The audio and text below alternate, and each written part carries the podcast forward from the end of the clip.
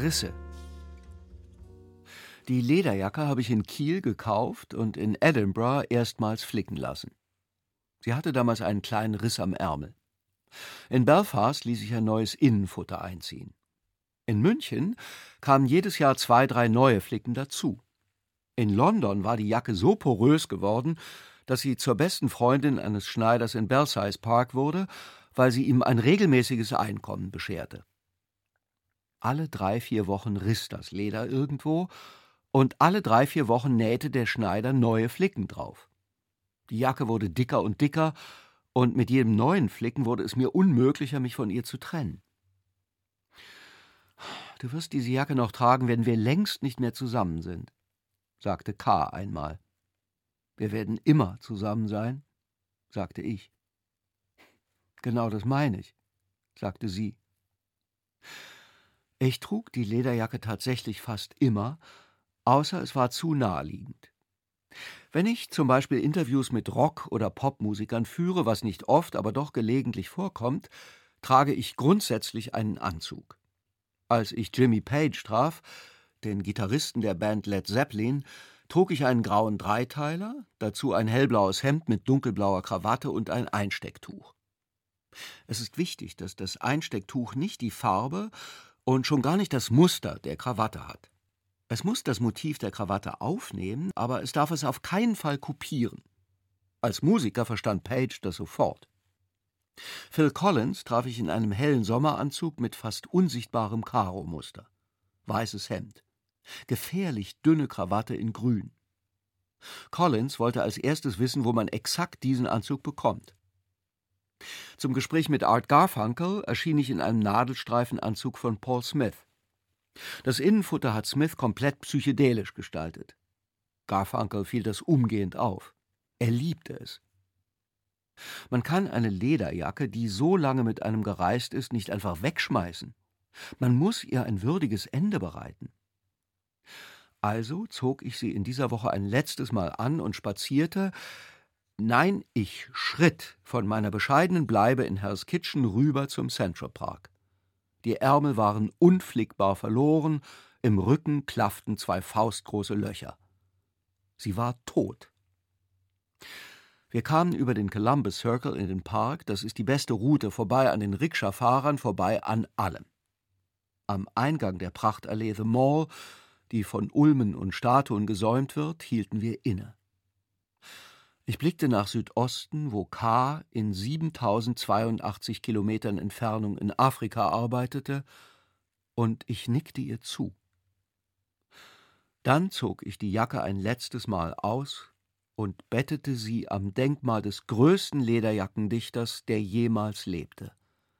Ich bettete sie zu Füßen von Robert Burns.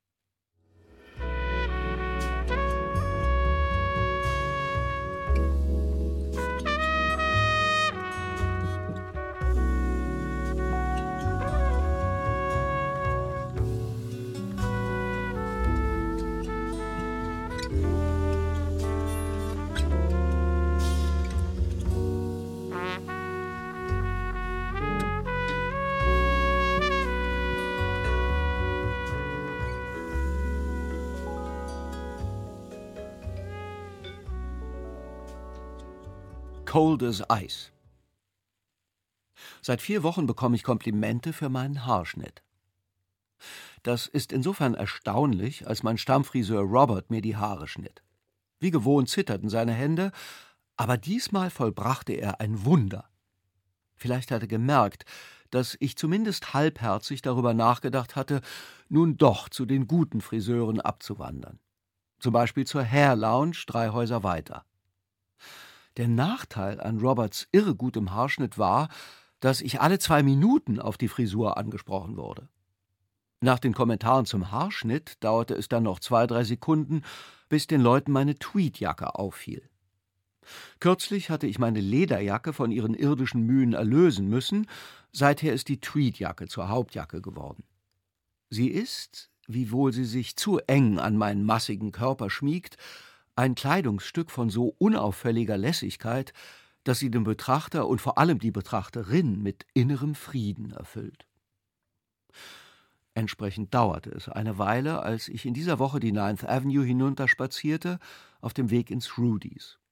Auf dem Weg traf ich wie immer Robert, der mit zitternden Händen vor der Tür des Friseurladens stand und rauchte. Es war einer dieser Herbsttage in Hell's Kitchen, an denen der Himmel höher hängt und das Licht von goldenen Fäden durchzogen wird. Wir sprachen mal wieder über das Konzert der Band Foreigner, das er einst im Madison Square Garden gesehen hat. Eine Weile dachte ich, das Konzert habe 1979 stattgefunden. Das hatte ich offenbar nicht ganz sauber auf die Kette gekriegt, denn nun erklärte Robert, er habe das Konzert im November 1978 gesehen, an Thanksgiving. Als erstes Lied habe die Band Cold as Ice gespielt. Das tut mir leid, sagte ich und schüttelte seine zitternde Hand. Endlich vom Rudys angekommen, begrüßte mich Türsteher Tracy Westmoreland. Hey, du hast ausnahmsweise einen erwachsenen Haarschnitt. Am Tresen saß mein Freund V., der Fremdenführer. Hä? Wieso hast du einen guten Haarschnitt? fragte er.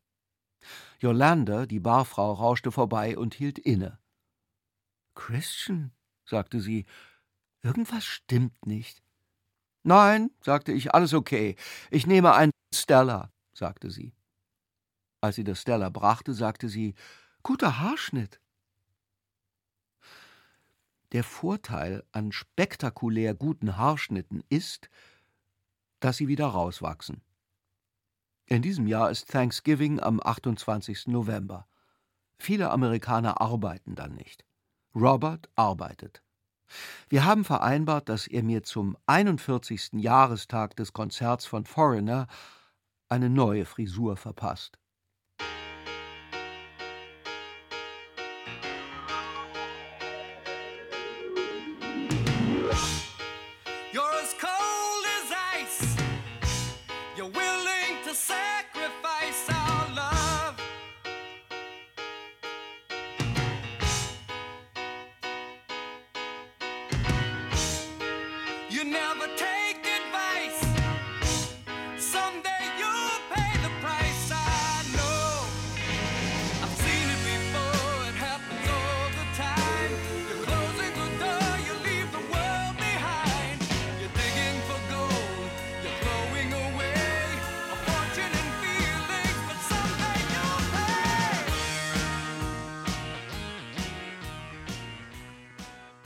Age Otori. Nachdem ich kürzlich erwähnte, dass meine Tweedjacke ein Kleidungsstück von so unauffälliger Lässigkeit sei, dass sie den Betrachter und vor allem die Betrachterin mit innerem Frieden erfülle, hat mich eine erstaunliche Menge an Leserpost erreicht. Ich bekomme öfter Post, mehr von Frauen als von Männern, aber in der Regel geht es dabei um die großen Themen.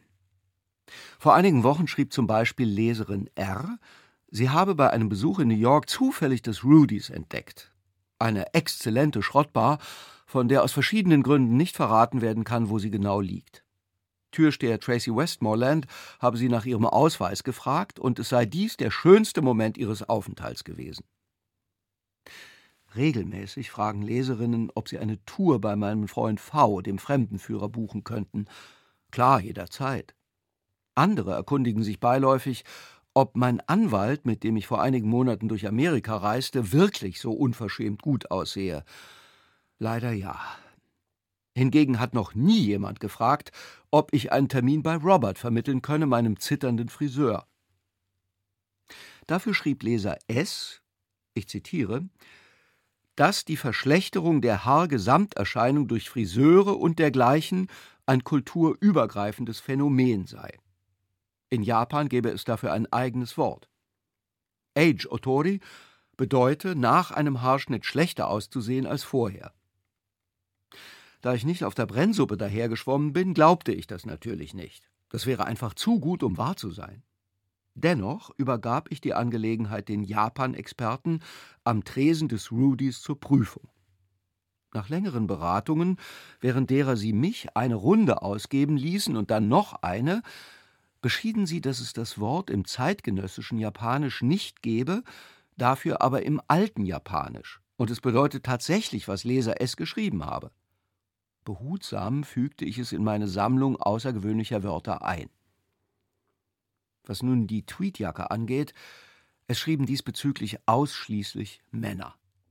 Leser M bat um ein Foto der Jacke. Er wolle sich schon lange eine zulegen. Leser G schrieb, er suche seit Jahren nach einer Jacke von unauffälliger Lässigkeit. Leser P bat um die Adresse des Geschäfts und immer so weiter. Es formte sich in mir der Eindruck, dass es unter deutschen Männern einen erhöhten Tweedjackenbedarf gibt, und deshalb verrate ich diese Adresse gern. Ich habe die Jacke bei Walker Slater in der Victoria Street in Edinburgh gekauft. Der Leserin R schrieb ich hingegen, dass die Adresse des Rudys bitte unbedingt unter allen Umständen und auf jeden Fall unter uns bleiben müsse. Sie versicherte sie niemals zu verraten. Und falls sie jemand frage, warum nicht, werde sie antworten aus verschiedenen Gründen.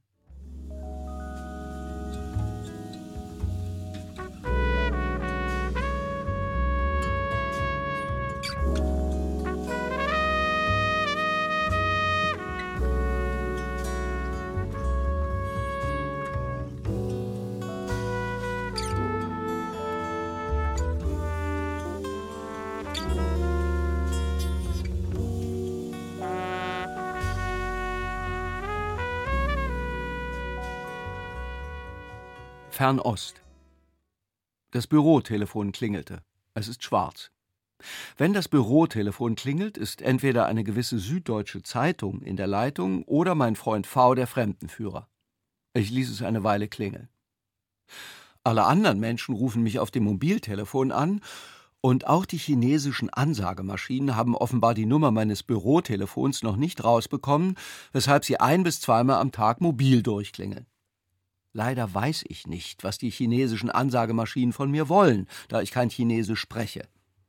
Vielleicht unterbreiten sie mir Angebote, die man nicht ablehnen kann, vielleicht wollen sie auch nur ein wenig plaudern. Nach dem elften Klingeln hob ich den Hörer von der Gabel. V hier, sagte V. Wir treffen uns um 18 Uhr in der Beauty Bar im East Village. Wir waren noch nie in der Beauty Bar im East Village, sagte ich. Eben, sagte V. Offenbar hielt er das für eine ausreichende Erklärung. Er legte auf. Wenn die chinesischen Maschinen anrufen, steht im Display des Telefons Scam likely, was sich recht frei mit Beschiss wahrscheinlich übersetzen lässt. Ich gehe trotzdem jedes Mal ran und lausche. Die Maschinen sprechen sanft und melodisch, fast immer haben sie Frauenstimmen. Manchmal bilde ich mir ein zu verstehen, dass ich jetzt eine Zahl drücken soll, und dann drücke ich immer die acht aber nie passiert etwas. Ich drücke die Acht, weil ich weiß, dass die Chinesen sie sehr gerne mögen, da sie für Wohlstand steht. Als China zuletzt Olympische Sommerspiele veranstaltete, begannen diese am 8.8.2008 um 20.08 Uhr. Ich war damals in Peking und erwähnte gegenüber einer vermutlich zu meiner Überwachung abgestellten deutsch sprechenden Chinesin, dass ich am 20. August Geburtstag habe. In jenem olympischen Jahr also 20.08.2008. Auch der Hinweis darauf, dass ich bereits verheiratet war, brachte sie nicht von der Idee ab, mich jetzt und dort zu ehelichen, weil sie sich sicher war, dass dank meines Geburtsdatums dereinst große Reichtümer auf mich regnen würden. Ich nahm den E-Train zur 14th Street und dann den L-Train rüber ins East Village, spazierte ein paar Meter und hockte mich neben V an den Tresen. Er hatte gerade eine Tour beendet, was bedeutet, dass er erst einmal nicht spricht. Ich bestellte zwei Bier. In der Beauty Bar kontrolliert der Barmann alle Ausweise, bevor er Bier rausrückt. Er blickte auf mein Geburtsdatum, er blickte mich an. Wir sind auf den Tag genau gleich alt, sagte er. Dann geht die erste Runde gleich mal auf mich. Sieh an, sagte ich zu V. Hatte die Chinesin damals also doch recht? Muss ich das verstehen? Fragte V. Absolut nein, sagte ich und hob mein Glas gen Fernost.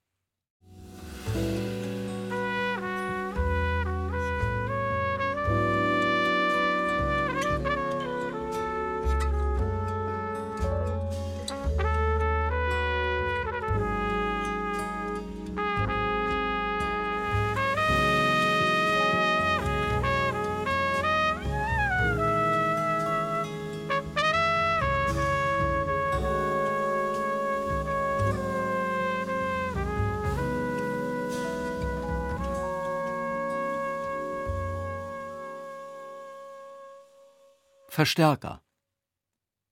Seit ich in New York lebe, verbringe ich Thanksgiving bei Heidi P. In meinem ersten Jahr hatte ich meiner Freundin S gegenüber erwähnt, dass ich plane, Thanksgiving lesend und vor allem allein zu verbringen. S sagte, das kommt überhaupt nicht in Frage. Für die meisten Amerikaner ist es unvorstellbar, dass jemand Thanksgiving allein verbringt. S hörte sich also ein bisschen um, und bald stapelten sich in meinem E-Mail-Postfach Einladungen von Menschen, die ich nie zuvor getroffen hatte. Amerikaner können vieles sein, manchmal zum Beispiel irre toll. Ich bedankte mich bei allen und sagte ab. Heidi P. schrieb, ich könne auch spontan noch kommen, falls ich es mir anders überlegte. An besagtem Thanksgiving nahm ich den Roman Der Liebhaber ohne festen Wohnsitz von Carlo Frutero und Franco Lucentini aus dem Regal, ein Buch, das man alle paar Jahre mal wieder lesen sollte, obwohl es beim ersten Mal am eindrücklichsten ist, weil man das Ende, das man sowas von kommen sehen müsste, einfach nicht kommen sieht. Zugegeben, es ist etwas kitschig, aber das macht nichts. Denn es ist auch schlau, zart, verwegen und komisch auf eine Weise, die einen in den Herzkammern lächeln lässt. Diesmal aber schien zwischen den Zeilen ein dritter Erzähler zu sitzen, der mir beständig zuraunte, du kannst auch spontan noch kommen. Nach einer Stunde gab ich auf, packte zwei Flaschen Wein in eine Tasche und nahm die Subway von Hell's Kitchen runter nach Soho. Heidi P. stellte mich allen vor unter anderem ihrem Lebensgefährten R., der schottisch-philippinischer Abstammung ist, einem Mann namens Dave, genannt Wavy Davy, der sich in puncto Trunkenheit bereits in unmittelbarer Nähe des Bereichs volle Strandhaubitze vorgearbeitet hatte, ein Bereich, den ein weiterer Gast namens Pam, genannt Drunk Pam, offenbar vor geraumer Zeit betreten hatte. Außerdem anwesend waren weitere, allesamt hochneurotische Mitglieder der Familie P., ein paar angeduselte Stammgäste der Bar um die Ecke, die tatsächlich noch einen Tick besser ist als das Rudys, weshalb ich nicht einmal ihren Namen verraten werde, sowie der japanische Elektriker Nori K., der Englisch mit einem so ausgewählten Akzent spricht, dass niemand auch nur ein einziges Wort versteht. Ich war ungemein stolz, Teil dieser Runde sein zu dürfen. Seither lese ich jedes Jahr an Thanksgiving so lange im Liebhaber ohne festen Wohnsitz, bis der dritte Erzähler das Raunen beginnt, dann packe ich zwei Flaschen Wein in eine Tasche und nehme die Subway nach Soho. Heidi P. reserviert mir stets den Platz neben Nori K., neben dem wegen seines unverständlichen Akzents niemand sitzen will. In diesem Jahr plauderten Nori und ich ausgiebig über Röhrenverstärker und es mögen ein, zwei Stunden vergangen sein, bis ich bemerkte, dass ich jedes Wort verstand.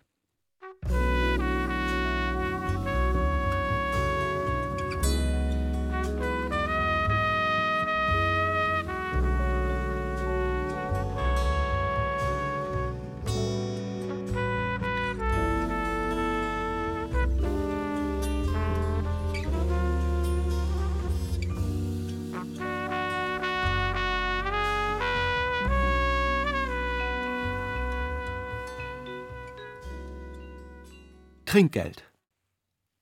Das Bürotelefon klingelte.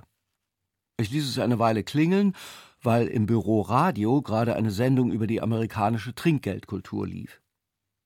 Wenn ich in meinem zu vollgestellten Büro sitze, Teile der Balkonmöbel stehen derzeit im Büro, aber das ist eine andere Geschichte, läuft dort so gut wie immer WNYC, ein hervorragender Sender.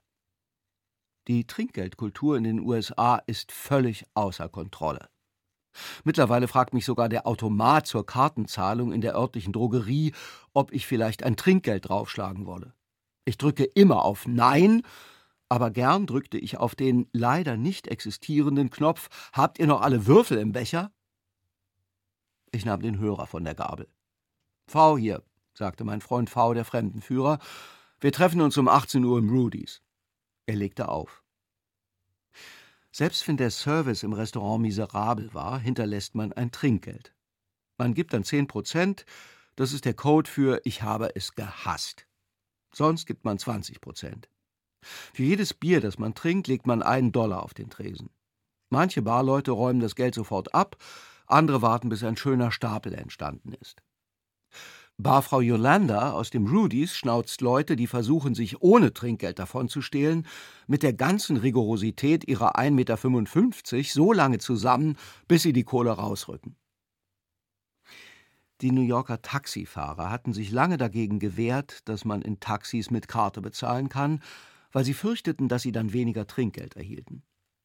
Die Kartenmenschen bauten in die Kartenmaschinen der Taxis daraufhin drei Trinkgeldoptionen ein: 20 Prozent, 25 Prozent und 30 Prozent. Die meisten Leute wählen tatsächlich die Mitte, weshalb die Taxifahrer mittlerweile sehr begeistert von der Kartenzahlung sind. Im Dezember ist es üblich, die Trinkgelder mit vollen Händen zu verteilen, als Dankeschön fürs Jahr. Die Postbotin bekommt 20 bis 30 Dollar. Die Putzfrau bekommt einmal das Doppelte von dem, was es sonst kostet, obwohl das in New York schon das Doppelte ist von dem, was es sonst kostet. Der Hausmeister und sein Team bekommen 200 Dollar. Man will unter allen Umständen, dass die guter Stimmung sind. Während ich im April pleite bin, weil die Steuerbehörden mein komplettes Vermögen einziehen, bin ich im Dezember pleite, weil ich aus dem Trinkgeldgeben nicht herauskomme. Ich traf V, wie von ihm verabredet, am Tresen des Rudys, einer exzellenten Schrottbar übrigens. Yolanda stellte uns zwei auffallend gut gezapfte Biere hin und sagte: Geht aufs Haus, bald ist Weihnachten. Wir verstanden. Wir öffneten unsere bedenklich leeren Portemonnaies und legten zwei große Scheine auf den Tresen. Yolanda räumte sie umgehend ab.